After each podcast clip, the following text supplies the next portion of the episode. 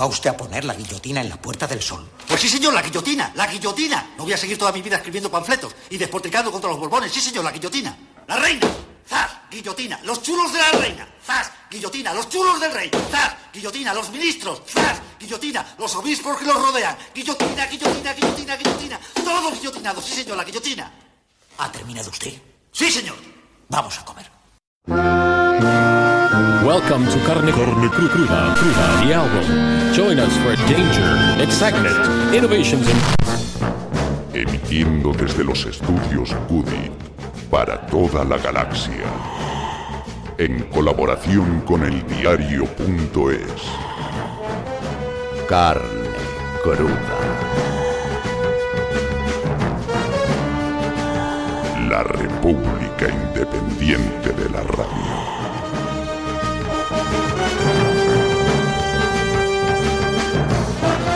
Ayer fue la tarde de los trapos sucios. Por la prensa nos enteramos de que Carmena ha estado a punto de irse con el PSOE y de que Vescansa preparaba un plan para desbancar a Iglesias en Podemos. Cuando el PP y Ciudadanos naufragaban por el asunto de Cifuentes, viene la izquierda al rescate para mostrar por qué gobierna la derecha. Gobierna porque la izquierda está aniquilándose o mirándose el ombligo. No es que la izquierda quisiera hacer públicas sus miserias, pero si salen es porque está más dedicada a ellas que a detenerlas del poder. Está entretenida robándose candidatos y dándose de navajazos mientras la derecha nos los mete a los ciudadanos. Si estuvieran a lo que tienen que estar, a construir una alternativa y a desalojar a los actuales mercachifles, no estaríamos hablando de esto. Pero están a lo suyo, más que a lo nuestro. Lo de ayer fue la gota que colmó un vaso que vienen llenando desde hace días. En plena crisis de la presidenta madrileña por su máster, Podemos pensó que justo ahora es el momento de ponerse a discutir sobre el candidato a la Comunidad de Madrid y de tirarse los trastos entre rejonistas y pablistas. Si es que la afición a los puros de Rajoy la patrocina Podemos. Sinceramente me importan un bledo sus intrigas de palacio. Creía que habían venido a echar al rey, no a hacer juego de tronos. Creía que hablaríamos de política, como cuando llegaron, no de politiqueos. Pero los nuevos se comportan en esto como los de siempre. Al final nos tienen todo el día enganchados a sus culebrones, sus cuitas, sus menudencias, sus menudeos. Los partidos destruyen la política, generando la sensación contraria de ser el instrumento para llevarla a cabo. Veamos, PP y Ciudadanos están enzarzados en una batalla electoralista para ver quién gana la partida de Cifuentes. El independentismo está inmovilizado y tiene inmovilizada a Cataluña por sus roces internos y sus choques con el unionismo, que también juega a la guerra de banderas en lugar de pensar cómo sacarnos de esta. Y Podemos y el PSOE. Podemos y el PSOE no hacen nada significativo para ofrecer otra cosa, frenar el retroceso de las libertades y sacarnos del pasado para llevarnos de una vez al futuro. Pero señor, ¿qué hemos hecho para merecer esto? En realidad, ser como ellos. Discutimos por nuestras ideologías como si fueran nuestros equipos de fútbol. No queremos entendernos jamás con el contrario y rehuimos los puntos de contacto tanto como buscamos los motivos de fricción. Nuestros políticos son nuestro reflejo.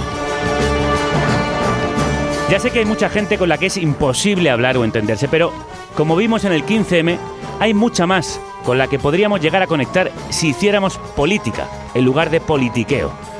Los partidos dejarán de ocuparse de sus intereses cuando dejemos de ocuparnos de ellos para ocuparnos de los nuestros. Es evidente que los partidos políticos no nos van a hacer la política, la tenemos que hacer nosotros.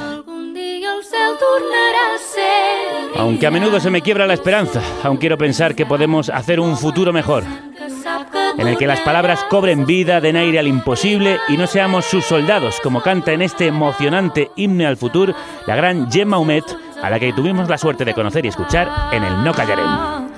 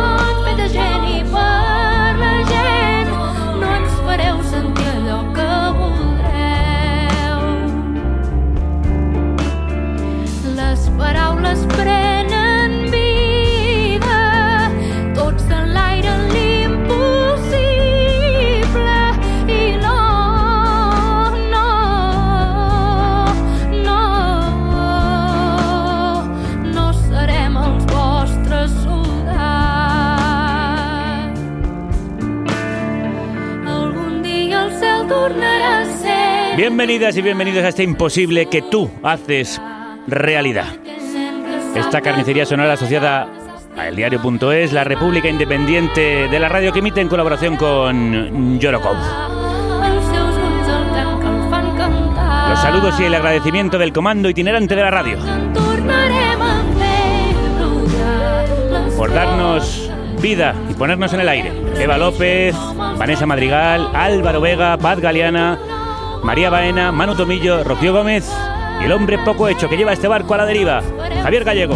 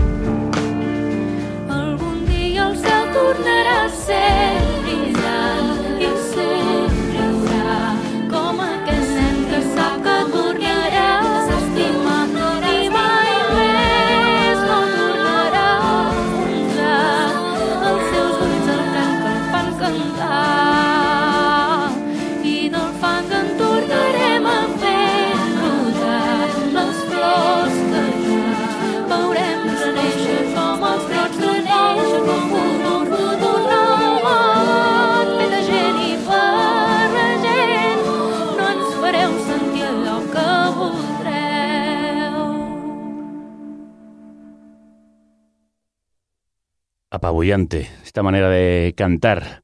Ojalá se haga presente este himno al futuro de Gemma Humet, recogido en su último disco. Es la última canción, la que cierra. Ankara, todavía se llama ese trabajo precioso. Todavía queda mucho por lo que luchar.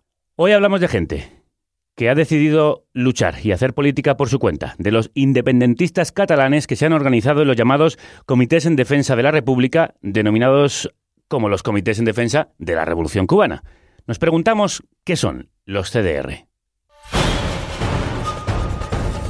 Creados para el referéndum del 1 de octubre, se han convertido en las células locales del secesionismo, desde las que se convocan asambleas y protestas en la calle o cortes de vías y carreteras contra la represión o en favor de sus líderes encarcelados o en el extranjero.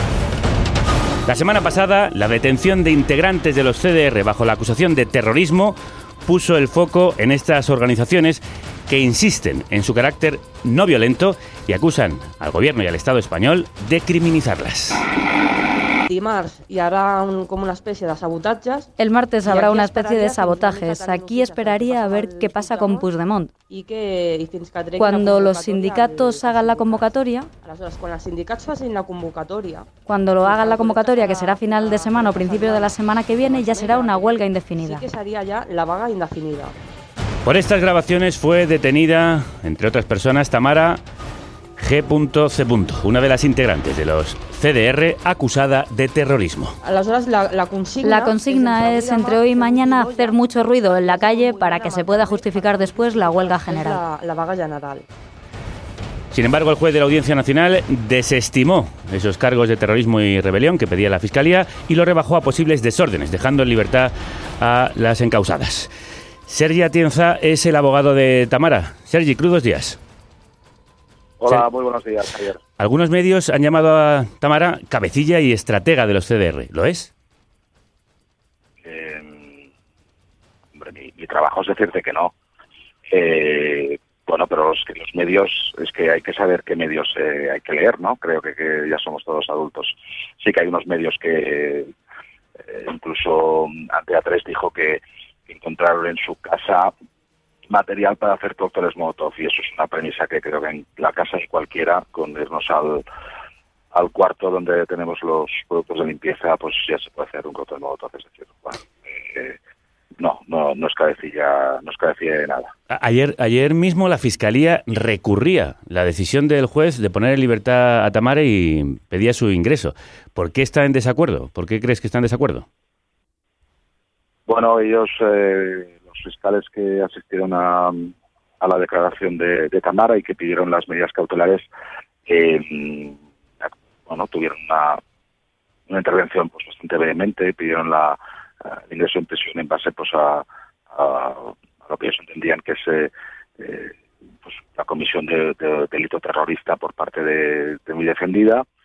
Y bueno no no se lo juez no se lo estimó y ya nosotros ya entendíamos como una posibilidad bastante factible que, que recurriesen dicha dicha resolución de todo ello sí que debo indicarte que, que estamos en secreto de sumario y yo me estoy enterando de todo por por los medios de comunicación Ajá.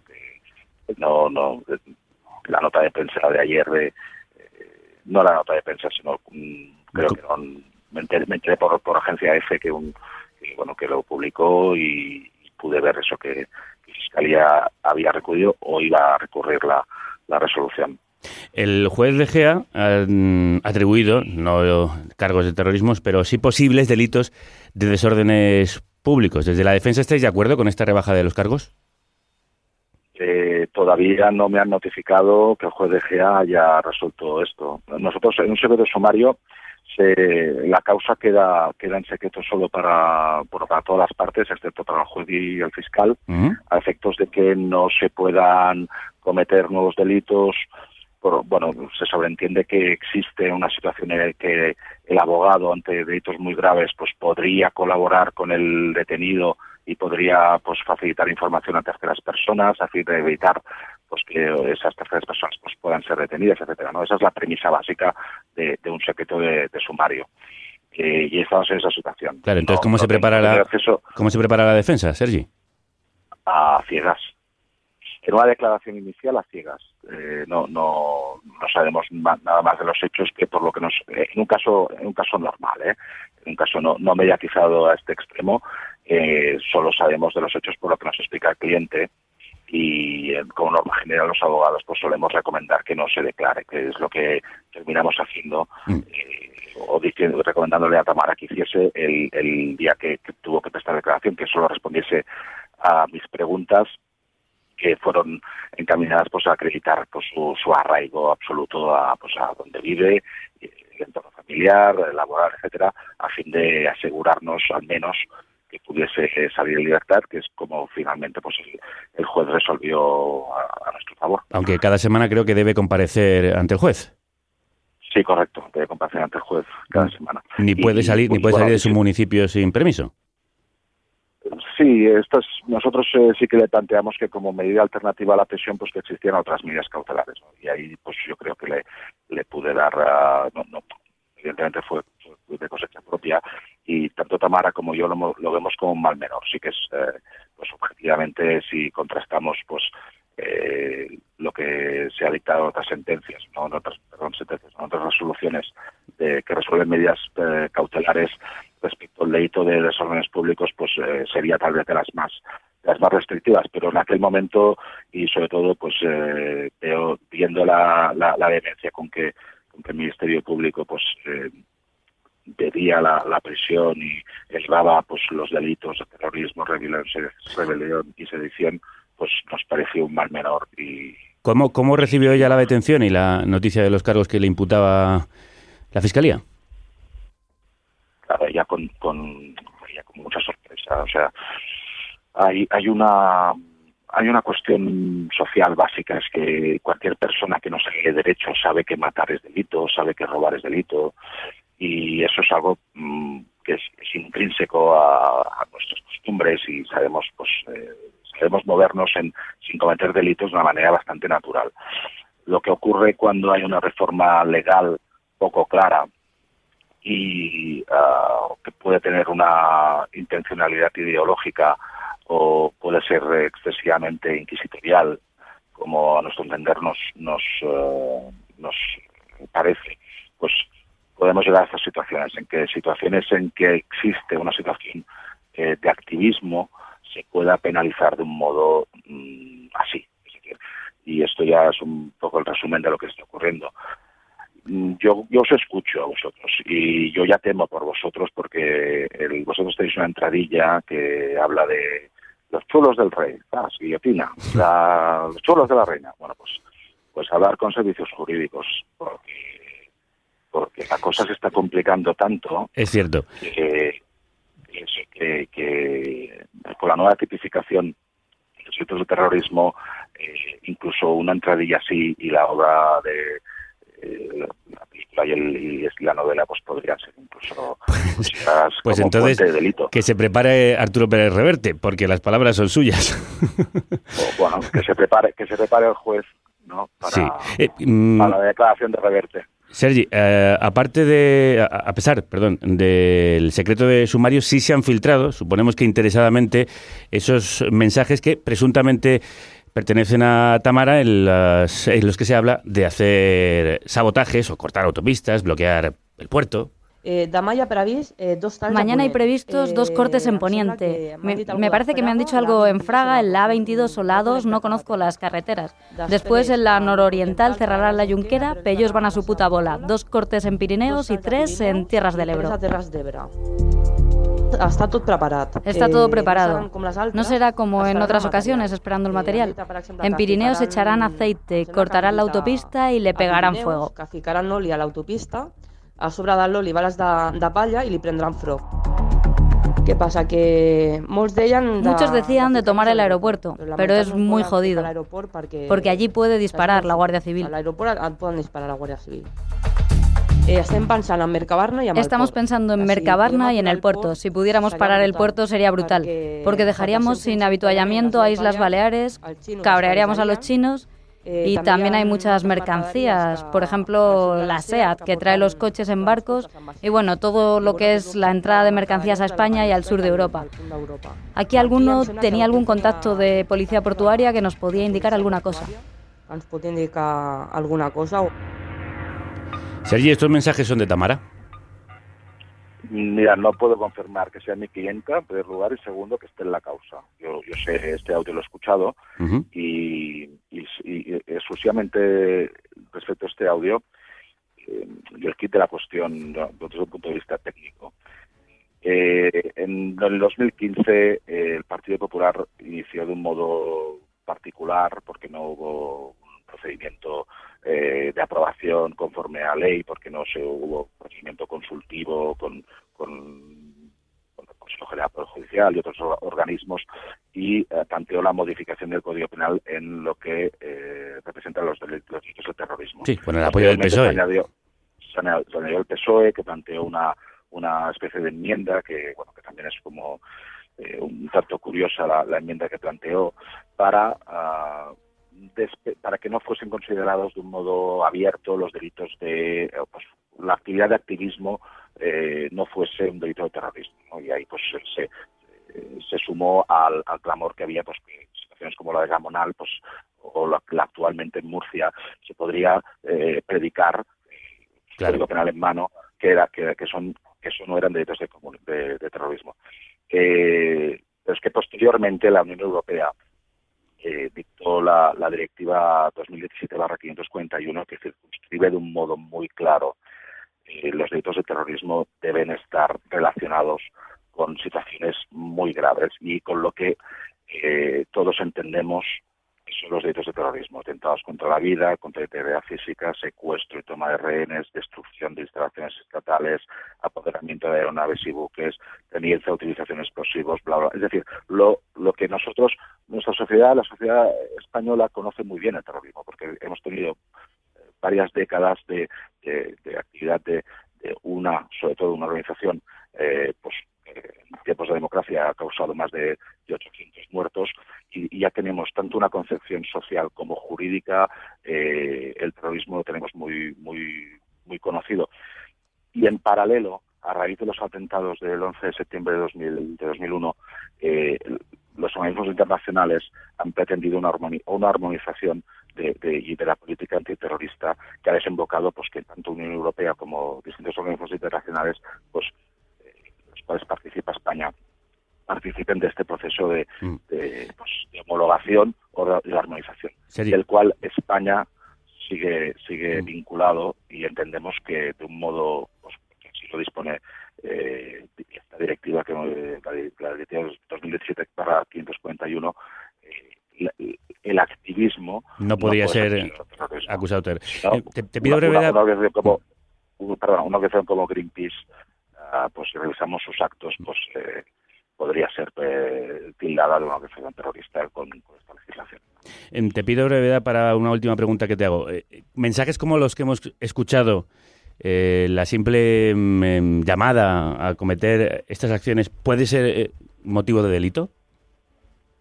Y es justamente lo que lo que te decía, es decir, primera que no sabemos si estos eh, si No estos te digo si fuera, no, no te digo, ya, efectivamente, se han ocurrido. Me refiero a las palabras y ni siquiera te estoy imputando si es o no Tamara. Simplemente pregunto desde el punto de vista jurídico si eso podría ser comisión de un delito, la llamada a cortar carreteras o cerrar puertos. Eh, los desórdenes públicos requieren la intervención de varias personas. Eh, yo entiendo que no, que un delito de desórdenes públicos no se no los puede cometer una persona sola. No, no lo digo yo, eh, lo, dice, lo dice el mismo Código Penal. Muy bien. Eh, Gracias por la- claro, o sea, por- no, no sería el caso. Gracias por las aclaraciones. Sergio Atienza es abogado, Atienza, perdón, abogado de Tamara, una de las acusadas eh, por parte de la Audiencia Nacional y que ahora mismo está en libertad, aunque pendiente de juicio. Sergi, muchísimas gracias. Muchísimas gracias. Estas detenciones y la creciente criminalización del movimiento por parte de algunos partidos y medios ha generado miedo a hablar por parte de los CDR, lo que ha hecho muy difícil, la verdad, sacar adelante este programa. Finalmente, gracias a la incansable labor de Rocío Gómez, hemos conseguido que algunas personas que participan en este movimiento nos cuenten qué hacen, en qué consisten. Estamos con un miembro del CDR, se llama Alex. Alex, eh, crudos días, buen día. Hola, buenos días. Eh, ¿Nos podría contar cómo se organizan? ¿Qué son? Pues CDRs tienen dos ejes eh, principales. ¿eh? Uno es, digamos, la construcción republicana y que básicamente mm, se traduce en ir avanzando hacia el proceso constituyente, ¿no? Eso concretamente pues eh, se está traduciendo en toda una serie de, de ágoras populares en las cuales se discuten eh, pues básicamente los ejes sociales de lo que tendría que ser la república Eh, a nivel de educación por ejemplo cuál, cuál debería ser la organización y la legislación de, de la escuela republicana tomando como base la escuela pública actual puesto que eso es una de las competencias que que, que ya tiene la Generalitat por lo tanto eh, integrando un discurso crítico sobre lo que ha sido la educación, digamos, autonómica. ¿Y el segundo eje? Pues el otro eje es el de la denuncia de la represión eh, que está desarrollando el Estado español sobre el conjunto del movimiento republicano. Y en ese sentido, ¿cómo se organizan y qué, qué actividades ponen en marcha? Pues las actividades son, son estas que, que les que le estaba detallando. ¿no? Sí, me refiero, a la de- me refiero a la denuncia de mm, la represión del Estado español. ¿De qué forma se Bueno, organizan pues- para llevarla a cabo? Bueno, pues son eh, eso es lo que ustedes eh, pues pueden ver. Eh, son de diferente tipo, evidentemente llevadas como todo el movimiento republicano a partir de la lógica de la no violencia. Por ejemplo, se han hecho muchas, bastantes acciones en torno, también ayer en torno de la, de la modelo. eh, después eh, acciones simbólicas de todo tipo. eh, gente que se reúne para en un punto eh, con eh, velas, bueno. También forman parte de esas acciones políticas los cortes de carretera, ¿no? Bueno, eso forma parte, por decirlo así, de la gramática de, de, de, resistencia de, de- de todo tipo de movimientos sociales, ¿no? Eh, Sí, sí, eso forma parte de la desobediencia civil de toda la vida, eso está claro. Sí, por lo tanto no en eso no no no, no hay esos eso es puntual. Perdóneme, ¿los CDR como medidas de presión organizan eh, acciones de sabotaje? No, no, no.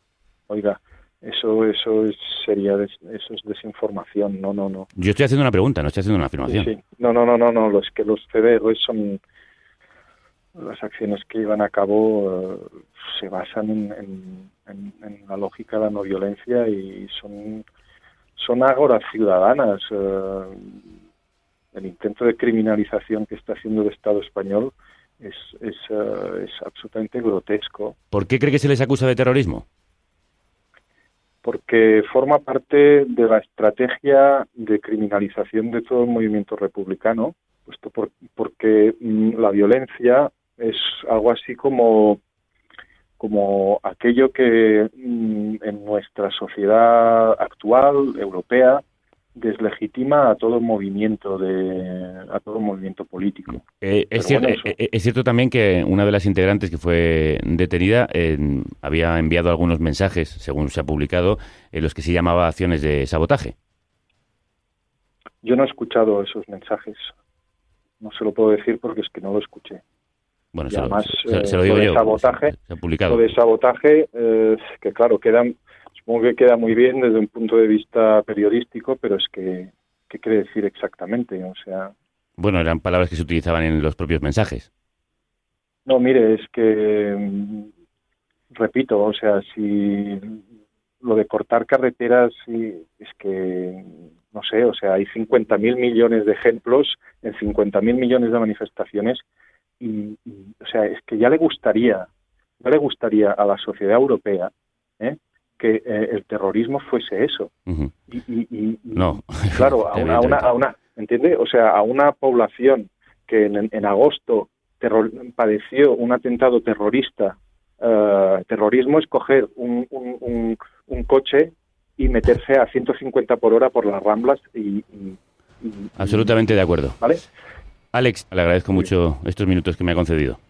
Igualmente. Un saludo. Buenos días. Esta entrevista la grabamos durante esta semana y fue la primera persona que quiso hablar con nosotros. Como os decía, ha sido difícil y gracias al trabajo de los dos compañeros que trabajan en este programa, Manu Tomillo y Rocío Gómez, en las últimas horas hemos conseguido que otras personas hablen hoy aquí. Una de ellas es eh, Joan y otra es Eulalia. Joan, Eulalia, crudos días. Hola, buenos días. Hola, buenos días. ¿Qué tal? ¿Cómo estáis? Muy bien. Muy bien, bien, Oye, bien. eh, Eulalia, que creo que tienes más, más prisa. Eh, a ti no te importa decir tu nombre, no tienes miedo, ¿no? A mí no me importa decir mi nombre porque entre otras cosas soy bastante pública. Y el audio que, que se le atribuye a Tamara también me lo atribuyeron a mí. Es más, hay una web en Cataluña que se llama Dolsa Cataluña Sí. que tuvieron la osadía de hacer un perfil con mi foto atribuyéndome este audio. Y aparte les ha parecido muy exótico, yo soy profesora de yoga, pues que una profesora de yoga y terapeuta ah, sea una de las líderes y cabecillas de este comando violento, con lo cual es un exotismo bastante interesante Pero el tipo de... indigesto. eh, sí. el, el tipo de acciones de las que se hablan en esos audios se corresponden a acciones que hacen los CDR? Pues eh, yo es que hasta pondría en duda que algún miembro de CDR hiciera este tipo de manifestaciones públicas, pero tampoco voy a entrar ahí porque, entre otras cosas, cada CDR, eh, que quiere decir Comité de Defensa de la República, son soberanos en sí mismos. O sea, nos basamos en valores de dignidad, de libertad y de, de, de absoluta soberanía, con lo cual no lo sé, no puedo hablar de eso. Joan, ¿en tu caso? Ah, por lo del nombre, ¿lo dices? No, bueno, vamos por partes. Sí, primero lo, lo del nombre, que sí que nos has pedido que utilizáramos ese. Y en ese sentido te pregunto si hay miedo después de las detenciones del pasado 10 de abril. Sí, bueno, lo del nombre es cierto, es decir, ah, yo no me llamo Joan, ah, aquí soy Joan y ah, tiene que ver con una medida de precaución como básica, ah, teniendo en cuenta cómo está, cómo está la cosa. Por miedo, pero por miedo, ah, digamos, habría que context- contextualizar un poco cómo se, cómo, se, cómo se está generando este miedo. En el caso de Cataluña, por ejemplo, digamos, yo no, yo no lo circunscribiría am, al 1 de octubre, ni incluso después del 1 de octubre, ni incluso cuando los CDRs empezaron a, a tener más relevancia, sino recordemos que en agosto tuvimos am, un atentado en las Ramblas, donde, digamos, la coyuntura internacional, ah, o sea, nos, nos, nos afectó directamente y los inputs que tuvimos para, para que tuviésemos miedo, para que, para que empezásemos a tener miedo o aumentase la dosis de miedo ya fueron grandes. Hay que recordar en ese, en ese sentido que el, el grito en las Ramblas, el más, el más coreado, fue no tan impo, no tenemos miedo. Digamos, y aquí se añade luego la coyuntura nacional, con sus dosis de miedo inducido, ya antes del 1 de octubre para que no nos movilizásemos en su, en su apoyo para poder realizarlo y sobre todo después viendo el cariz que la autoorganización había tomado a raíz del, del mismo 1 de octubre. Mm. Eh, mm, Tú mismo lo has dicho que el 1 de octubre fue, digamos, un punto de partida de esos comités que en su momento se llamaban en defensa del referéndum, que después han ido evolucionando. Eh, ¿Hacia qué? Eh, ¿Cómo funcionan? ¿Qué son estos comités? ¿Cómo se entra en ellos? ¿Cómo se participa? ¿Qué acciones se, se elaboran, Eulalia? Mira, pues yo lo único que te puedo decir es lo que hice yo y en aquel momento ni tan siquiera formaba parte de este movimiento, porque tampoco este movimiento en sí mismo es nada y es todo. No somos una asociación, no somos nada. Yo lo único que te puedo decir es que a las 5 de la madrugada yo estaba protegiendo con mi propio cuerpo, yo, mi marido, mis hijos, los colegios y las urnas. Y así nació de una forma espontánea y tal y como dice Joan, para mí también agosto fue un punto de inflexión súper importante en el que ah, la población manifestó no tengo, no tengo miedo, porque lo que realmente alimenta la tiranía es el miedo. Y nosotros hemos decidido como sociedad que eso ya no va a alimentar el abuso de poder, con lo cual pues así estamos, sin miedo, pero claro, precavidos, obviamente para cuidarnos los unos a los otros. ¿Y en qué se sustancia eso? ¿Y qué, qué acciones se desarrollan los comités o en el caso, en tu caso, el comité en el que participas para demostrar Mm, lo que nos cuentas? Son muy variados. A ver, mira, poder, mucha pedagogía, básicamente mucha pedagogía, mucho crear conciencia, muchas charlas. Luego hay actos simbólicos, al menos yo te hablo de- del pueblo en el cual yo estoy, muchos actos simbólicos, mucho lacito amarillo, pero sobre todo mucho abrir la conciencia, abrir la conciencia y, y, y ahí pues esa conciencia también va haciendo un llamamiento a que otras personas se unan porque el miedo es muy paralizante y aquí en Cataluña os aseguro que no es nada agradable lo que está sucediendo. Lo Nada agradable. Lo sabemos porque... ¿A qué te refieres? Hombre, pues no sé, no sé si has leído 1984 de George Orwell. Parece sí. ser que este hombre fue un poeta. Hay un profeta. Sí, un profeta. Es- Estamos viviendo cosas. en. Sí, es bastante desagradable. Estás como en falso. Mira, yo soy abogada. Aparte, profesora de yoga, he estado 15 años ejerciendo de abogada penalista. La desprotección que siento y el día de las detenciones de compañeros de CDR, yo ese día sentí lo que es la ausencia del Estado de Derecho, la no cobertura de los derechos fundamentales más básicos. He sido ocho años profesora de Derecho Constitucional y de verdad me horroriza lo que está sucediendo. Y lo que me preocupa y me entristece es que en el resto de España no hay ninguna respuesta, no tanto en soporte de lo que está sucediendo en Cataluña, sino en defensa de sus propios derechos, de la dignidad, de la libertad y de los derechos más básicos inherentes a cualquier ser humano. Eso es lo que me preocupa a mí. Eulalia, muchísimas gracias, muchas gracias. Pues vale, yo voy a hacer mi clase de yoga, ya veis lo violenta que soy. Por eso te despedía ya. Y- Vale, muchas gracias a vosotros. Una abrazada. y Adeu, Eulalia. Gracias. Adeu, adeu, Joan. Adeu. Ya me quedo con una última pregunta para, para ti. Eh, A ver, dale. Eh, ver, sí, sí se han eh, hablado eh, y hemos visto también imágenes de acciones, eh, digamos, más duras, aparte de las manifestaciones más tradicionales, como esos cortes de coordinados de carreteras, etcétera. ¿Esto tiene un respaldo colectivo? ¿Forma parte de las acciones que, de desobediencia que los CDR consideran necesarias para sus fines? Ah, yo te puedo hablar desde, desde lo que se habla en mi CDR Sí. y, ah, y, ah, mm, y el, grado de participación que se ha podido tener.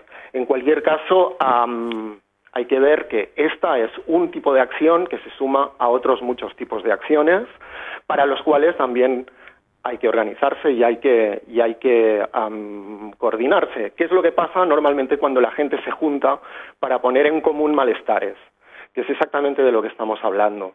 Digamos, am, si el 1 de octubre significa alguna cosa, es un gesto, un gesto que sería un triple gesto, en realidad. Am, es un tomar la palabra, es un, es un bajar a la calle y en tercer lugar es un abrirse al encuentro, al encuentro del otro, para charlar, para poner en común. Y a partir de aquí se organizan cosas. Algunas de ellas tienen que ver pues con am, manifestar ese malestar cortando, por ejemplo, carretera. Entiendo. Pues os agradezco mucho que hayáis tenido tanto la amabilidad como en algún caso, dada la situación, la valentía de hablar en estos micrófonos. Joan, muchas gracias también. Gracias. Hasta luego. Frente a la acusación de violencia, ya lo estáis escuchando, los CDR alegan desobediencia civil y pacifismo activo.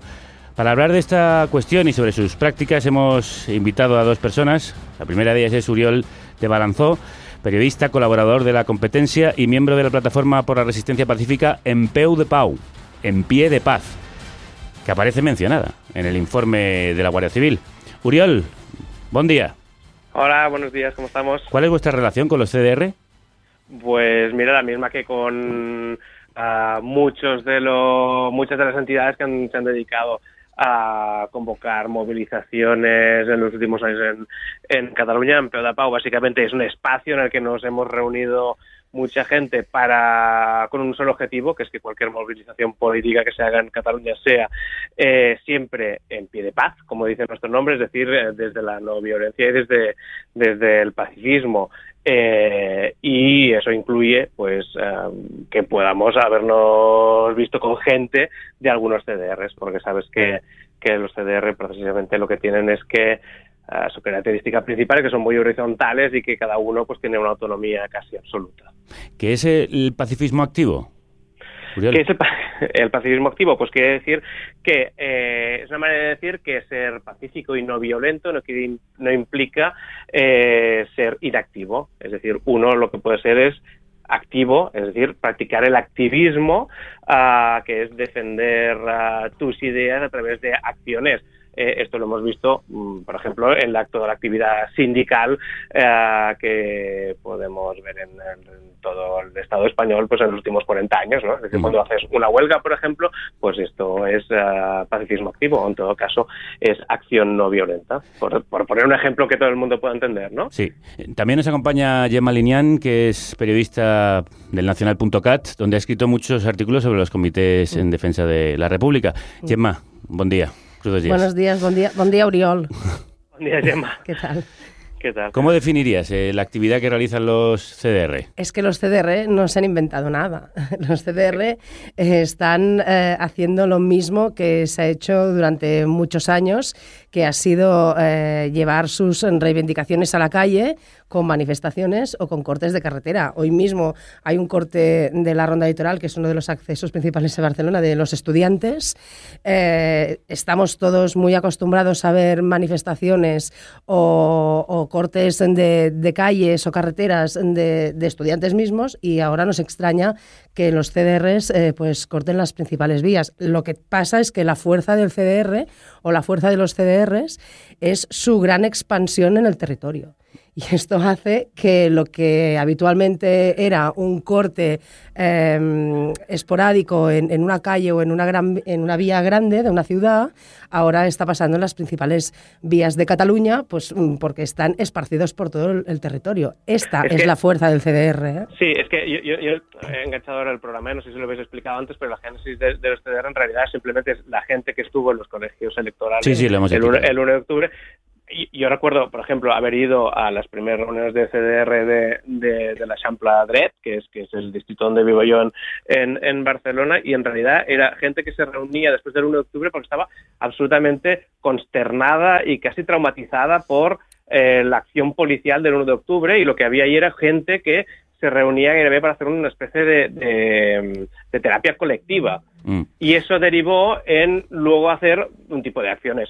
Por ejemplo, la que van a hacer este, esta semana que viene el CDR de San Pedrete es a poner ah, ah, un tenderete de rosas para, para San Jordi. Lo digo porque eh, parece a veces que, que con el nombre, ¿no? CDR, que sea una especie de, de bueno, esto lo ha dicho algún Bueno. diputado incluso de Ciudadanos, ¿no? Unos comandos, ¿no? En realidad, o sea, hay, hay gente mayor de 70, 80 años que, que, que va ahí los martes a, a reunirse, Pero- eh, sus actividades son públicas y tú puedes ir, o sea, que no es que es una cosa en abierto, no, no, lo digo por no estigmatizar lo que pueden ser los, los movimientos sociales. Claro, pero siendo yo, yo no, movimiento- yo no formo parte de ninguno, Sí, ¿eh? sí. o sea, yo, yo lo digo desde fuera. Siendo un movimiento social, eh, evidentemente tiene que ser plural, muy complejo, como- además, como se ha explicado aquí, es muy horizontal, con lo cual puede haber acciones de diverso tipo.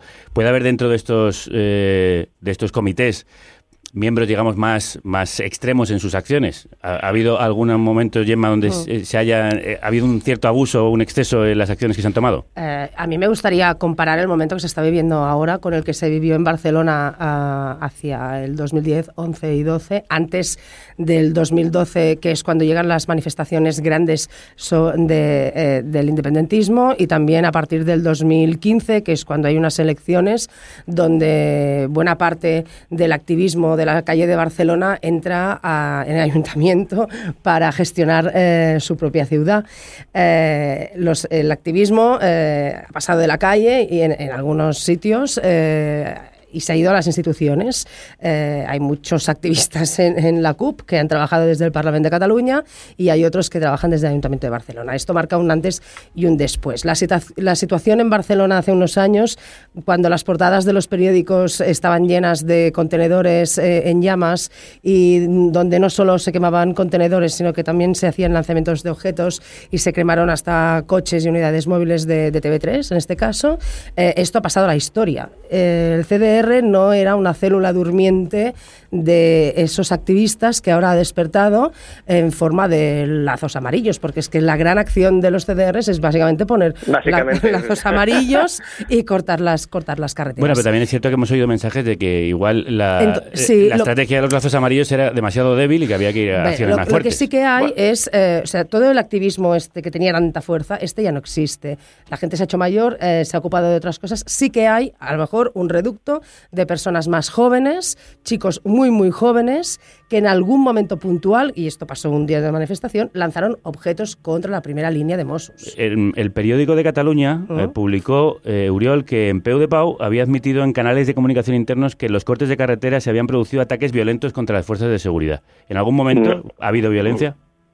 En algún momento había violencia, sí, el 1 de octubre, por ejemplo, eh, hubo mucha violencia. Hubo 1.066 heri- heridos ah, por parte de, de la policía Ya española. sabes que la pregunta me refería a si ha habido violencia por parte de comités eh, en defensa de la No, yo, a- lo que ha habido, por ejemplo, es eh, el día que supimos que se había detenido a Carles Puigdemont, hubo situaciones de mucha tensión eh, en la que, a la que yo asistí eh, en directo en, alre- a los alrededores de la delegación del gobierno de- en Barcelona y lo que acabó, o sea, fue una, una movilización convocada por dos, dos personas de dos CDRs en las que había gente de todo tipo. O sea, los CDRs pues, precisamente en la movilización no, no están muy organizados, es una cosa que nosotros desde Empleo Pau siempre decimos que eh, cuando tú convocas una, una manifestación o una, una movilización te tienes que responsabilizar precisamente de que eh, se discurra eh, precisamente con- por canales no violentos y, y si puede ser desde el pacifismo. ¿no? Ese día acabó con la quema, creo que de uno o dos contenedores, uno de los cuales eh, lo quemó un hombre que se identificó luego como un ex militar holandés que no hablaba ni catalán ni castellano, La- ni tenía nada que ver con, con ningún CDR. Quiero decir, La quema... eh, sí. sí, dime, No, perdón, que, eh, porque sí que hemos visto imágenes de, de quema de mm, neumáticos para cortar Sí. una carretera. ¿Eso se considera ejemplo, protesta no violenta? Esto es. eh, yo no- nunca, yo te digo a nivel personal, ¿eh? no estoy a favor de quemar nunca nada, porque por ejemplo en el Pro de Pau ah, participan muchos de los bomberos de la Generalitat de Barcelona y en todo lo que sea quemar cosas, digamos que a los bomberos no, no es que les guste demasiado. Eh, quemar un neumático, yo no sé si es una acción violenta. En todo caso, eh, a, a mí no, te diría que no, no es que me encante, eh, pero, pero bueno, eh, lo que sí que es una acción violenta es que la policía ah, de, por ejemplo, un golpe en la cabeza a un manifestante, cosa que yo he visto delante de mis narices y es una práctica que los policías tienen prohibida. Y eso, mm, aunque la policía tiene aquello que se llama el monopolio de la fuerza eh, y de la violencia, eh, yo no estoy de acuerdo con esto. En todo caso, eh, mi opinión es, eh, es mucho más inteligente y ah, mucho más efectivo y es una estrategia ganadora a hacer protesta no violenta, es decir, y, y la no violencia y, la actitud pacífica que no inactiva ah, siempre hace que tus ideas puedan ser trasladadas de una manera ah, más diáfana, con lo cual, eh, como- persona que está implicada en el Ampeo de Pau, evidentemente siempre eh, estaremos en desacuerdo con, con actitudes ah, violentas. Ah, Entonces, ahí- si, quieres, va- va- si quieres, vamos a caso por caso, ¿no? Bueno, primera, deja- no se, no se ha podido probar, sí. no se ha podido probar que ningún miembro de un CDR haya actuado violentamente, por ejemplo. Es más, cuando ha habido quema de, de neumáticos, por ejemplo, en la P7, que las hubo hace poco, eh, teóricamente el CDR, que en teoría había convocado esa protesta, hizo un tuit diciendo que eh, ellos estaban en contra de esa quema de neumáticos. Déjame- Eh, por ejemplo, Sí, ¿no? déjame que incluyamos una última voz en este sentido. El gobierno y algunos informes policiales, ya lo hemos adelantado, aseguran que los CDR se están convirtiendo en una amenaza para la paz social, pero no son los únicos. Albert Rivera los ha llamado amenaza a la democracia. En la izquierda, Pablo Echenique estaba en contra del cargo de terrorismo, pero sí decía que habían cometido actos violentos. Miquel Jiménez es escritor, periodista y colaborador de El Mundo o Voz Populi, donde tiene una columna de opinión en la que los ha comparado ah, con la Cale Borroca. Miquel, buen día, bienvenido. Buen día, buenos días, ¿cómo estamos? Muy bien, encantado de saludarte. ¿Por qué, ¿Por qué lo comparas con eso y por qué incluso pides su ilegalización? Pues porque la verdad es que, como os he dicho, el monopolio de la fuerza eh, en las calles, en cualquier Estado de Derecho lo tiene la fuerza pública, es decir, la policía. Las manifestaciones pacíficas, y yo recuerdo, por ejemplo, las que se hicieron eh, con motivo del asesinato de Miguel Ángel Blanco, o las que se hicieron contra la guerra de Irak, eh, eran eso, manifestaciones multitudinarias y pacíficas. Los CDR no tienen como objetivo manifestarse pacíficamente, eso quizás lo tenga la Asamblea Nacional de Cataluña u Omnium Cultural. Los CDR tienen como, como motivación básica, entiendo yo, lo que antes se llamaba agitación, que es esa cosa tan bonita que los que ya peinamos canas, bueno, los que tengan pelo, porque yo soy calvo, recordarán cuando estábamos contra el franquismo, que era promover eh, un punto de conflictividad con el Estado. Y a mí lo que me hace mucha gracia es esta especie de síndrome que existe en Cataluña del señorita yo no he sido. Es decir, eh, vamos a ver si provocamos al Estado, pero entonces si nos en- envían la policía a reprimir, hombre, los policías son malos. Mire usted, esto de los mil y pico heridos del 1 de octubre, esto está por verse. Yo no los he visto en ningún sitio. ¿Por qué no- Puigdemont no fue a Sí. saludar a estos, a estos Igual no señores? has visto, pero- ¿Por qué no se han visto jamás perdonad, eh, eh, no, un segundo, un segundo. de esas personas? Lo- lo que no ¿Por quiero- qué la señora que sale y dice, me han roto todos los dedos, he tenido que sufrir un acoso sexual? Después resulta que es falso. Vamos a centrarnos un poquito. Eh, y centrarnos significa decir que no creo yo que al proceso independentista le haga falta tener eh, un grupo, uns escamots, que decimos en Cataluña, organizados, para montar pollos en diferentes lugares. Y le voy a decir más. Cortar las carreteras, que puede ser un acto legítimo, es decir, los mineros asturianos, ande que no lo han hecho veces. Claro, esa pregunta te iba a hacer, Miquel. ¿Cuál es la diferencia entre lo que pueden haber hecho eh, los mineros, mm, de los que no creo que hayas pedido la ilegal- ilegalización de sus protestas, y esto? Pues fíjate, hay una cosa que a mí me llamó mucho la atención. Cuando se empezaron a cortar las carreteras, yo no sé, yo de entrada no tengo vehículo ni carnet de conducir, por lo tanto difícilmente me pueden aceptar esos cortes, o sea que no, no hablo por parte. Eh, me fijé mucho, eh, vi críos, críos en los cortes de las carreteras y de las autopistas. Eso eh, los mineros no lo hacían, ni los ganaderos santanderinos Pero cuando podría hablar protestaban en- delante de la Unión Europea, Sí, pues por los cupos de leche estos que les imponen y el Claro. desatiendo que tiene el gobierno central con respecto a ellos. no creo, no creo que se lleve a una protesta violenta a un niño. Pues fíjate, eh, yo al final estoy pensando que tanto unos como otros en Cataluña están buscando un incidente grave. Grave. Están buscando o un teniente Castillo o un calvo Sotelo para poder decir, ¿ven ustedes qué malos son los otros? Te y digo ambas partes porque me parece que aquí tan torpe ha sido la actuación de los separatistas como torpe ha sido la actuación del gobierno de la nación. Te repito la pregunta que te hacía, que me parece interesante en este aspecto. ¿Cuál es la diferencia entre las manifestaciones de los mineros asturianos o el rodea al Congreso, te acordarás de o Aturem, el Parlamento del Sin 15M y estas y estas manifestaciones? Fíjate, todas estas manifestaciones Aparte de los niños. obedecen a un propósito de reivindicación concreta, ¿no? Es decir, pues las pensiones, pues quién no va a estar de acuerdo con eso, ¿no? Eh, los mineros, etcétera, etcétera. A mí me parece que los CDR son una pieza importante, pero una pieza de un diseño de cuanto peor mejor. Y eso es lo que para mí sustancia la diferencia entre este tipo de, de actuaciones y las otras. Bueno, puedes estar, entonces, a ver, si te he entendido, puedes estar en desacuerdo con sus reivindicaciones, que eso es eh, plenamente legítimo como tenerlas. como tener No. esas reivindicaciones. No, no, eso, no eso no deslegitima ni hace ilegal la protesta. Yo hay Eso muchas es- manifestaciones. Es correcto lo que tú dices, pero lo que sí lo deslegitima es que cuando un minero sale, lo que sale eh, a protestar, sale a protestar porque lo que desea es mejorar su condición social. Que eso es la- la- el, el papel que tienen los sindicatos, o deberían tener los sindicatos, que en Cataluña no es así.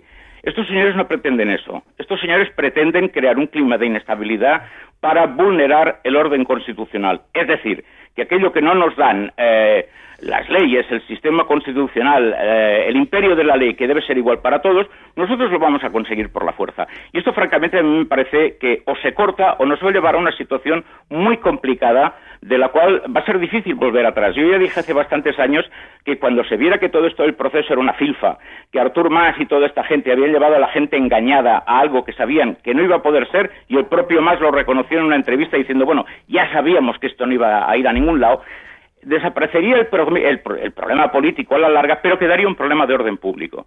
Y ese problema de orden público es el que estamos empezando a vivir ahora, y aunque los CDR no se responsabilicen de todo lo malo porque son buenos y benéficos, como decía la Constitución de las Cortes de Cádiz, pues mire usted, la organización Erran eh, firma pintadas amenazantes delante del domicilio del juez de arena.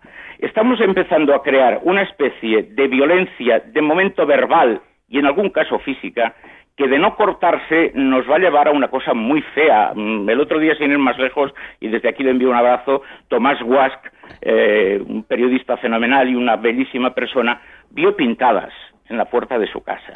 Y todo siempre es lo mismo. Váyase usted, no te queremos, no eres catalán. Mm, eh, la violencia verbal lleva siempre inexorablemente a la violencia física. Y o se corta esto o acabaremos mal. Miquel, vamos a dejar también que escuchemos eh, escuchar a, a las otras voces que Gemma quería intervenir. Bueno, pues ma- mal ya estamos, eh, porque... Lo- lo que no quiero es mal ya estamos, ma- ¿no? mantengamos, digamos, la tranquilidad. situación, la situación no es buena para nadie, esto es- estaremos todos de acuerdo, eh, ni para los políticos que están en la cárcel, ni para los que están en el exilio, ni para una parte de la sociedad catalana pues que no se siente eh, representada o que no se siente es- escuchada. Yo creo que la principal diferencia entre el movimiento actual independentista y los del CDR en concreto, que es lo que tú preguntabas, con las manifestaciones pues, de mineros, básicamente es la ideología, la ideología que marca este movimiento y que la ha criminalizado eh, po- por ella misma. Entonces no es lo mismo cortar una carretera si eres una persona independentista que un minero. Hombre, pues tendría que ser lo mismo y interpela a, a una gran parte de la sociedad porque votaron dos millones de personas ah, y, y- y votaron en un sentido. Y yo creo que se habla poco del fondo de la cuestión. La gente no se quiere independizar porque ahora les haya dado por esto. O la gente no. Es, una reivindicación de mejora social también, de, mejora de los derechos sociales de, cada una de las personas que vive, que vive en Cataluña. Y es un, un- un tema político que no se está resolviendo políticamente por parte de nadie, porque no hay manera de que se sienten ni unos ni otros. Eh, hay errores eh, por las dos partes, pero también es verdad que se ha sustituido este diálogo político por, por una judicialización eh, y se ha llevado el proceso a los tribunales y es normal que la gente eh, tenga que expresar su opinión y pueda salir a la calle. Lo que no es normal es que cuando sale un minero no pasa nada y cuando sale una abuela que se ha pasado todo el invierno haciendo bufandas de color amarillo y se ponga en medio de una carretera porque también se ponen, entonces esto sí que sea violencia. También eh, escuchábamos antes a Uriol que quería intervenir en mitad de. Ah, sí, no, perdón, perdón, no quería interrumpir a Miquel. Eh, era simplemente por puntualizar que, que lo de los 1066, que no, que no era una invención mía, digamos que la- el dato era de los servicios médicos catalanes, que no, que ya está, ya está. Pero a partir de ahí el discurso, evidentemente podemos estar en, en, en ¿cómo te le diría? En fervoroso desacuerdo, pero faltaría más, ¿no? Ya está. Yo quería solo preguntarte, Uriol, de esa violencia que hablaba Miquel de mm, violencia verbal, de pintadas en las casas de algunas personas contrarias al procés, eh, ¿eso, es- ¿eso es violencia? ¿Eso se le puede también además adjudicar a los comités? A ver, eh, primero... eh, ¿Hay un clima de tensión? Que también sería la pregunta que se hace mucha gente. Yo creo que no hay clima de tensión, hay un clima de tensión política, faltaría más, y hay un clima de represión judicial importante, ¿no? Tenemos gente en la cárcel eh, en prisión preventiva eh, en un momento duro en este sentido. Eh, por lo que hace las pintadas, que las hay además por, por parte de varios digamos, o grupos o personas de distintas tendencias. Hace poco asistimos a, a la quema, por ejemplo, de, la Ateneo Popular de Sarriá en Barcelona, donde se pintaron también eh, esvásticas y, símbolos ah, franquistas. Con lo- y yo te diría, y estaría de acuerdo con Miquel, que eh, cualquier... am, yo no hablaría de violencia verbal, en todo caso, más que nada porque como estamos en un momento que el quid de la cuestión es si hay o no hay violencia, porque eso justifica los delitos que se imputan a- especialmente a exmiembros de, del, del gobierno catalán y de entidades soberanistas, ah, lo que yo diría es que cualquier tensión ejercida eh, por quien sea en las redes, eh, a- a- vía pintadas, eh, escaladas verbales, etcétera, etcétera, evidentemente no beneficia al discurso político y no beneficia a la discusión ah, ah, política, ¿no? Y de hecho, en, en de Pau, eh, yo os, os recomiendo que, que- que miréis los decálogos que tenemos. Por ejemplo, tenemos un decálogo que es de, de- de comportamiento en las redes. Es decir, si tú has estado calentándote tú mismo eh, a través de tu Twitter durante una semana y luego vas a una manifestación, lo más seguro es que llegues a esta manifestación en un estado de ánimo eh, de exaltación. Que yo no digo si es legítimo o no, o si es normal o no, en un contexto en el que tú puedes sentirte ah, tenso por, por el momento político, ¿no? Pero en todo caso, y mi opinión personal es, siempre es mejor mantener la cabeza fría. Nosotros también estamos de acuerdo con ello y creo que habéis podido expresar todos con claridad vuestros puntos de vista. Os tengo que dejar porque tenemos más invitados. eh, queríamos ah, también ah, mirar la parte jurídica y me dicen que si no vamos ahora se nos van, que nos están esperando al teléfono. Uriol de Balansó es eh, uno de los miembros de Empeu de Pau. Eh, Gemma Linian es... eh, periodista, compañera en el nacional.cat y también eh, compañero Miquel Jiménez, escritor, periodista que publica en Voz Populi El Mundo. Gracias a los tres. Gracias. Muchas gracias, a Javier.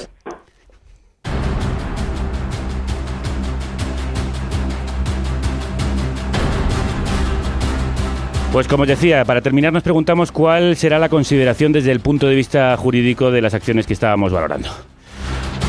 Nos está escuchando la abogada penalista Laia Serra, a la que pido disculpas por la tardanza, ya forma parte de Dones Juristes.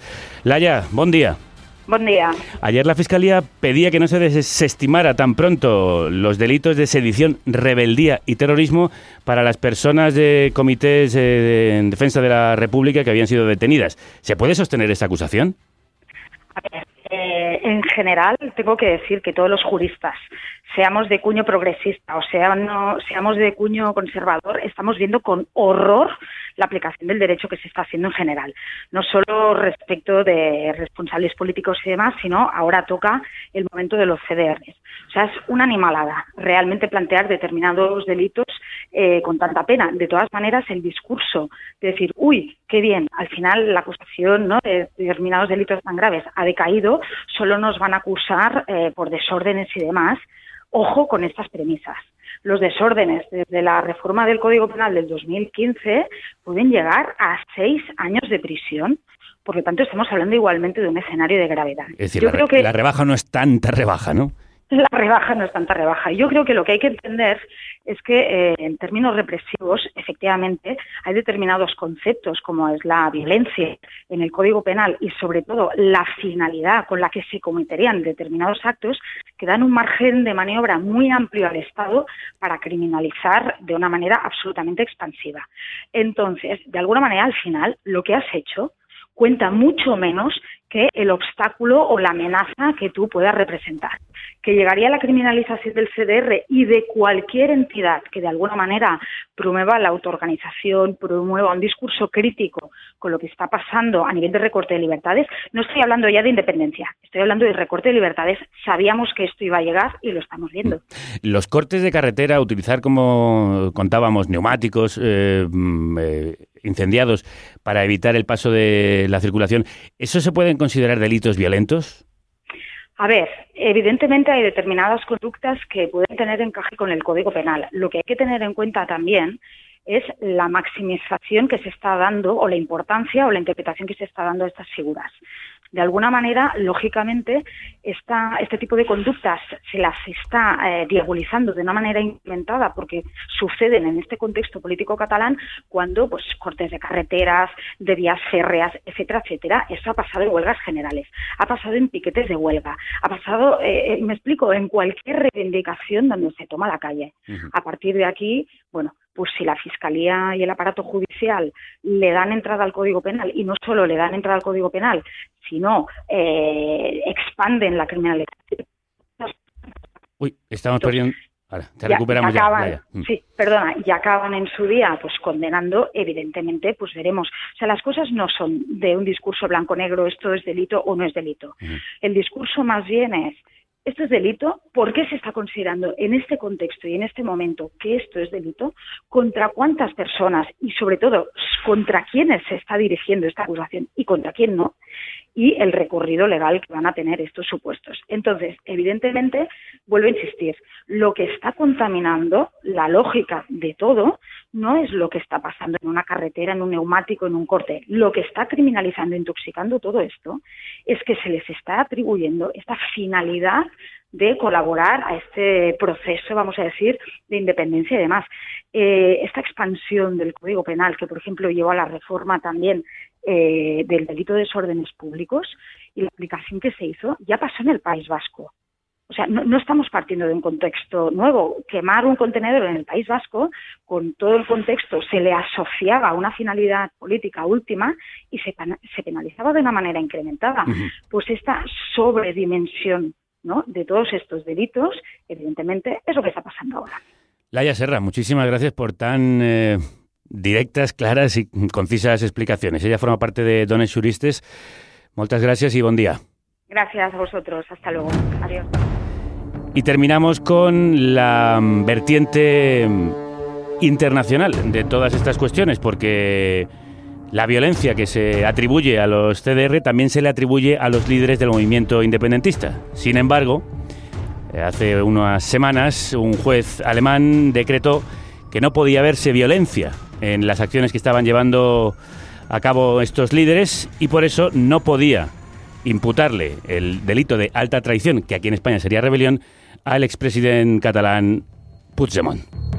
Para explicarnos este asunto hemos invitado de nuevo al programa a Joaquín Urías, profesor de Derecho Constitucional y exletrado del Tribunal Constitucional. Joaquín, buenos días. Hola, buenos días. Buenos días, ¿qué tal? Muy bien. Se- eh, ¿hay, al- hay- hay alguna base para, para hablar de violencia en el independentismo? ¿Alguna base legal? A ver, eso es una cuestión fáctica. La ley exige que para que haya delitos como rebelión tiene que haber violencia, para que haya delitos como sedición tiene que haber un tumulto.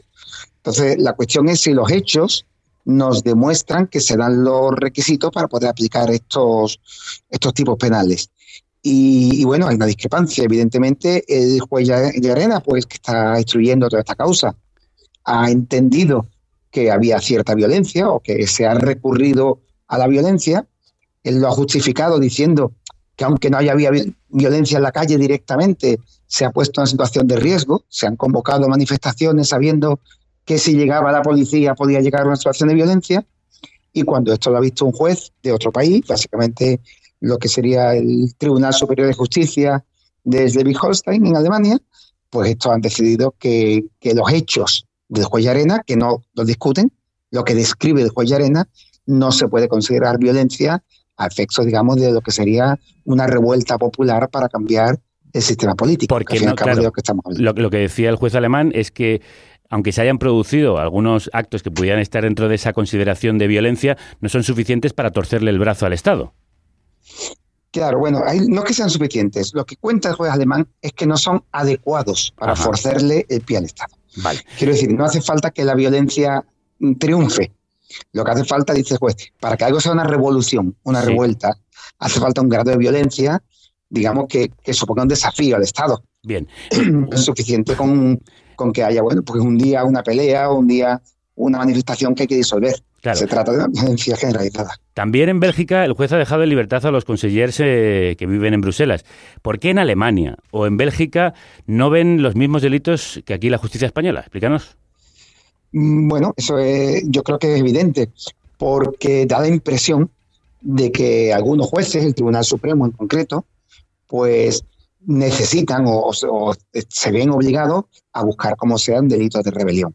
Y yo creo que a simple vista es muy difícil. Yo creo, y la mayoría de los juristas españoles, que visto lo que ha sucedido, pues puede haber un delito de desobediencia sin lugar a duda, han desobedecido al Tribunal Constitucional, pero lo que ha sucedido en Cataluña no es una revolución, lo que ha sucedido en Cataluña no es una rebelión. No es un golpe de Estado. gente que se ha calle. ¿Qué, qué pasará con la extradición de Puigdemont? ¿Qué cargos se le pueden imputar o cómo, cómo puede sustanciarse finalmente este asunto? Bueno, en verdad, el, el problema también es que se ha pedido extradición nada más que por dos delitos. Un delito que era rebelión, que insisto que es muy difícil de justificar desde un punto de vista objetivo. Otro delito que es la malversación de fondos, que se trata de que han utilizado recursos económicos para montar el referéndum. Y no, sinceramente, yo creo que no conocemos ninguno de las pruebas que han presentado Alemania, no sabemos si son suficientes y no se ha pedido extradición por desobediencia. Entonces nos podemos encontrar con distintos escenarios. Un escenario sería que reconsidere su situación, su decisión el juez alemán y que diga, mira, me han dado más datos y he visto que hay una violencia tal que realmente lo que ha sucedido en Cataluña es una rebelión. Yo esto no creo que suceda. Puede suceder que conceda la extradición diciendo, bueno, pues yo tengo, con los datos que usted me dice, aquí parece que se ha cometido un delito de malversación de fondos y lo envíen y solamente se le pueda juzgar por eso. O puede ser que diga, mira, con lo, lo que usted me cuenta, en Alemania no es ningún delito. Ninguna de las cosas que usted me cuenta es delito y entonces no habrá extradición. Joaquín Urias, muchísimas gracias por las explicaciones de nuevo. La verdad es que es un gusto poder hablar con este profesor de Derecho Constitucional y exletrado del Tribunal Constitucional. Un abrazo. Gracias a vosotros, un saludo. Vosotros también podéis far- formar parte de los comités en defensa de la República Independiente de la Radio. Esta es una manera de hacerlo. Carne cruda se sale. Se sale. La carnicería vuelve al escenario del Teatro Arlequín de Madrid. El 26 de abril a las 10 y media de la noche, Charlaremos con una de las youtubers de más éxito. Yellow Mellow. Bueno, a ver, a ver. No, no me siento mujer. Tampoco me siento hombre. Me siento en medio. Es súper raro. Antes de nada, hola, soy Yelomelo. Tengo las gafas más sucias de la historia. Soy nena muy rica latinoamericana De chiquita tenía bomba, chita, bandana Todo esto con los temazos de la grandérrima Nati Peluso. Acércate que te enseño Pero bueno, ¿esto qué es? ¿El qué? Que me traéis a youtubers y traperas y no me consta que haya deba Twitter. Que sí, que ahora deba Twitter. Vuelve el análisis más ácido y crítico de la actualidad con nuestros Twitter tulianos. Veneno en mi valle El jueves 26 de abril. Compra tu entrada en la web. Del Teatro Arlequín de Madrid. Otra forma de financiar carne cruda. Otra forma de hacer posible otra radio. Estamos hablando de nuevas épocas, de nuevas luchas contra el poder. Pues vamos con otra grandérrima que trae nuevas épocas en su música y que se enfrenta con todas sus armas a el poder. Así se llama este tema, de lo nuevo de Soledad Vélez. Te di el poder y tú lo usaste contra mí.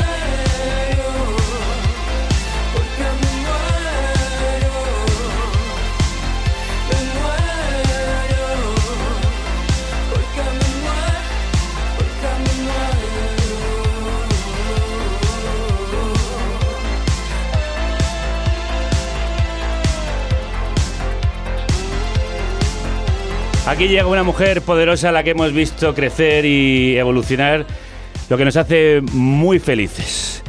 Después de la pesca salvaje y de correr detrás de los lobos y con ellos...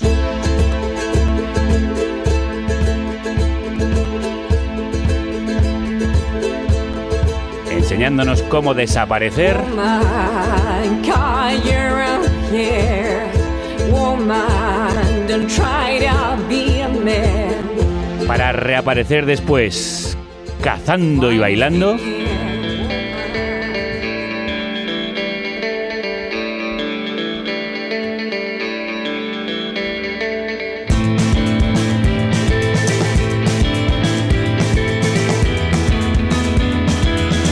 Vuelve Soledad Vélez con un nuevo universo, con nuevas épocas llenas de ritmos electrónicos, sintetizadores y melodías que como siempre te atrapan como en un sueño.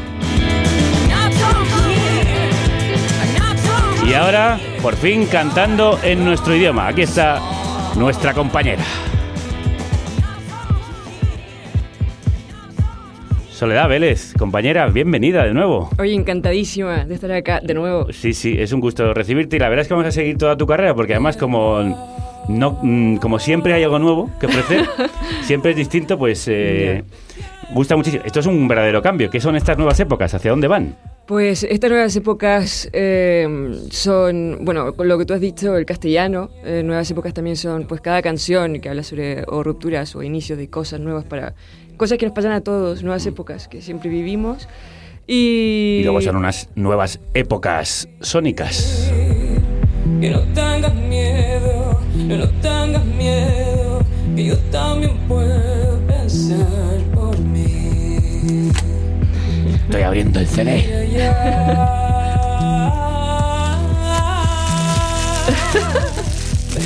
El plastiquito.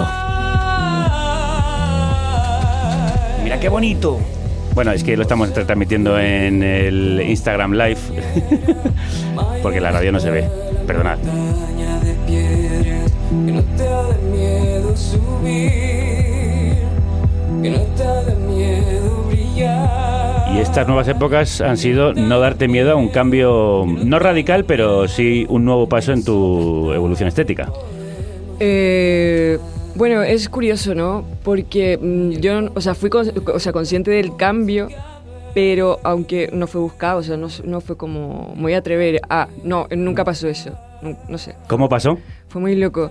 Fue pues que, eh, como, como con los colores, ¿no? Así me pasa un poco también con la música. De que ciertos sonidos, etcétera, empiezan a resolver eh, la música, la forma como quiero expresar la música que estoy haciendo y componiendo. No sé, muy natural, es, es muy loco porque creo que aún no lo sé explicar bien. Yo soy te- sincera. Ya, ya habías empezado a cazar estos ritmos más bailables en Dance and Hunt. Sí. Y ahora ya directamente te has metido en la noche. Soy como fuego que pasa, que crece, que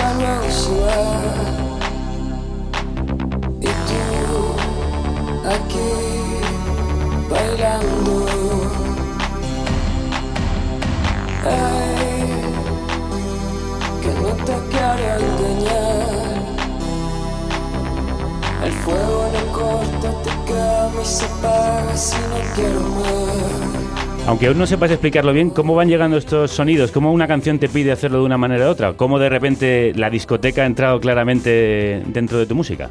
Pues yo creo que fue eh, en el 2016, hace dos años, ¿no? Cuando empecé a, a imaginar eh, est- estos sonidos, ¿no? Es, es que no sé explicarlo mejor. Y es como que es la música que te apetece hacer, con la que te sientes eh, identificado en, en este momento, ¿no? Y la letra fue después, de hecho, Ah. la letra del castellano y todo esto no lo tenía planeado hasta que volví de Chile, de, de haber tocado en Ecuador también, de haber estado un par de meses por ahí, y fue volver y me hizo algo clic y fue como una revelación y empecé a sentir el, bueno, nuestro idioma. Claro. Como ya musical también y, y, y- y fue como una ruptura un poco con el inglés. Sí, esto siempre se os pregunta a, los que, a las que habéis empezado con el inglés, ¿por qué de repente eh, pasar al, al idioma? Eso también viene en la canción, de pronto dices, ahora sí que me siento a gusto. Sí, sí, por supuesto. Eh, fue as- así tal cual. De hecho, estoy disfrutando tanto y disfruté tanto componiendo estas canciones eh, y tocándolas. Hasta el momento solo llevo un concierto, creo que, fue en vivo, en un festival hace poco. Me lleva la banda y tal, y, y fue, o sea, fabuloso. Me lo pasé súper bien. Fue- Bueno, pero mañana empieza un- una gira que ya tiene unas cuantas fechas para que te lo pases increíblemente toda la noche. Bailando a Soledad Vélez y sus nuevas épocas. Mañana empieza la gira en Valencia, en el Festival de las Vueltas. El 26 de mayo está en el Prat de Llobregat, en Barcelona, en el Afores Fest. El 30 de mayo en Zaragoza, en el Teatro del Mercado. El 15 de julio en el Loco Club de Valencia. Y bueno, luego ya en septiembre viene a Madrid, el 29, y el día antes está en Barcelona, en la Sidecar. Madrid es en la sala Siroco, se te va a quedar pequeña, hay que ir a una más grande. Ya, no sé, está muy bacán. Me han dicho que las entradas se están vendiendo y falta aún un montón. Entonces Sí. estoy como súper ilusionada. Gemma Suterfuge, que está aquí, Gemma, hay que llevarla a una sala más grande. Palacio de los Deportes mínimo. Esto hay que bailarlo en discotecón. Sube, sube. Bueno, ese paso al castellano creo que también tiene que ver con el concierto de homenaje que le hiciste a, A Violeta Parra.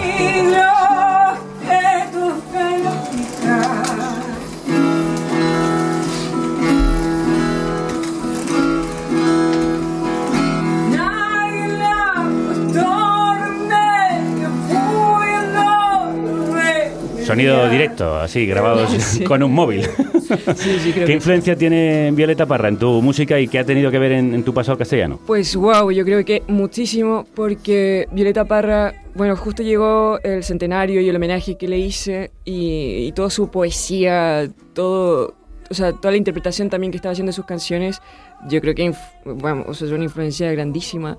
Bueno, no hay, no hay Eh, chileno, un músico chileno que no pueda estar influido Ya, por Violeta Parra, ¿no? Ya, yo creo que no, no lo hay. Mm. Y nada, e incluso estando en el estudio eh, con Guillermo Stazán, acá en Alamo Shock, eh, que fue donde grabé el disco, eh, estaba aún entre conciertos de Violeta Parra. Entonces era como tenerla en el aire. A veces cogía la guitarra, tocaba sus canciones y era como, era como una mezcla eh, fantástica y muy mágica, la verdad. Es como si hubiese estado allí de alguna forma. Y no sé, me gustó mucho. Sí. Qué poderío tenía esa mujer, ¿no? Buah. Debe ser como Mucho, también, yo para alguien que es cantante, música como tú, Mm. debe ser una, no sé, también muy inspirador tener una mujer que además es de tu país, tus raíces, con, con- con esa fortaleza, con esa poesía, con esa lírica tan Sí, par- sí, sí. particular. Exacto, con esa interpretación, con, con- con esas formas ¿no? de, de expresarse. eh, es algo que, vamos, me atrapó enormemente, mucho. Pues nada, lo ha atrapado todo en un disco lleno de cromo y platino. Así se llama, el pedazo de single de lanzamiento de estas nuevas épocas. Un tema que en los 80 lo hubiera petado, pero muy fuerte. Esto lo sacas en los 80 y te vas de, con Yasu de gira. No, Yasu que no. ¿Te gustan? Sí, está guay.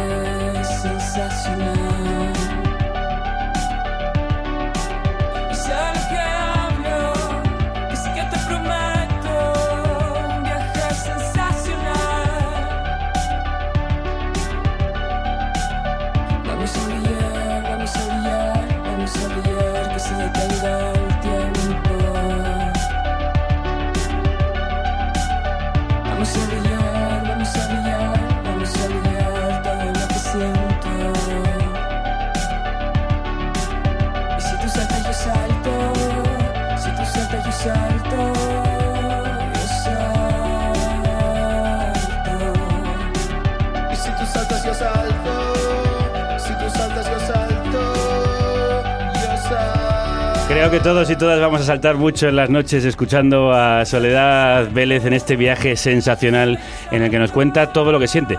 Porque esto también es cierto, aunque has cambiado y vas a, a- a ritmos más bailables, aunque ya tenías bastante baile en Dance and Hunt, no se pierde como esa melancolía que tienes tú al hacer las cosas.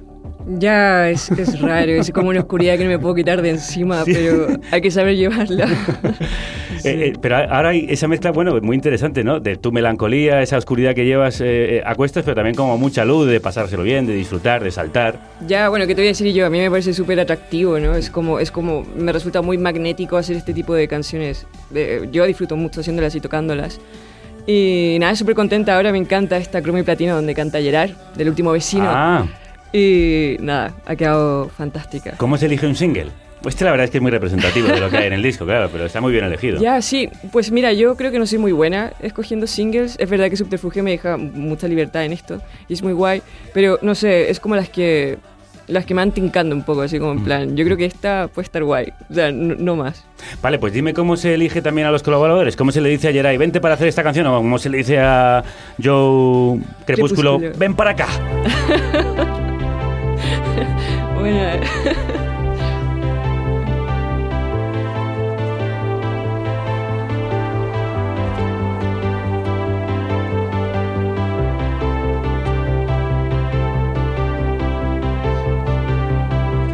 Creo que son suyos los sintetizadores y los bajos.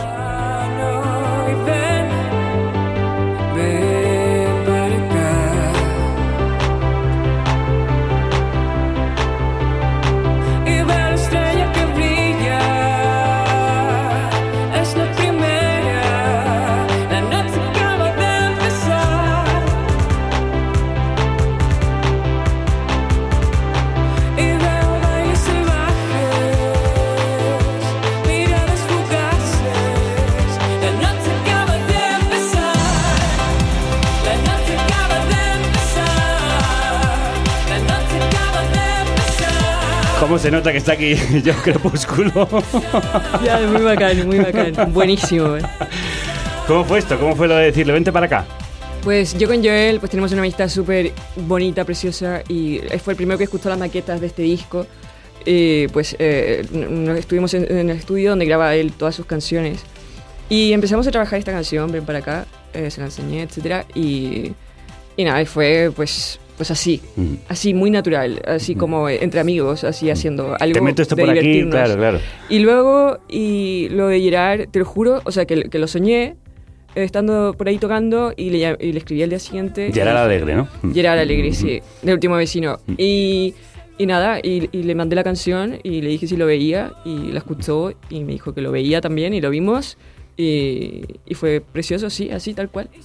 Y nada, la noche acaba de empezar, empieza la gira, acaba de salir este disco que lleva una pantera negra en la portada. Sí, la Pantera Negra también son las nuevas épocas que dicen que cuando viene a buscarte la Pantera Negra es inicia una nueva etapa, Ajá. ¿no? También es la, es, es la luz, la oscuridad, hace que se te vayan todos los temores, ¿no? En la noche y, y todas estas cosas. Y creo que era muy representativo. Sigue tu relación con los animales y la naturaleza, ¿eh? que no te la puedes quitar. Eso... No, no puedo tampoco, ¿no? Y, y también esa parte mística tiene que ver con el colgante que llevas hoy puesto y que aparece en la contraportada del libreto. Al fin y al cabo son piedras, eh, son joyas, cosas que brillan. eh, es un poco lo que pasa también en cromo y platino, ¿no? De que está el cromo y platino en una roca y es, es, es, o sea, no que sea infinito, pero, pero que perdura en el tiempo y en el espacio y, y, y, pues es- que brilla, etcétera, todo, todos sus significados. Pues ahí está toda tu música definida. Y es un tesoro, brilla, la oscuridad, la pantera, los animales, la fuerza. Soledad Vélez, muchísimas gracias. Oye, encantadísima, muchas gracias. Que te lo pases muy bien en toda la gira y ahí estaremos viéndote en concierto porque la noche acaba de empezar.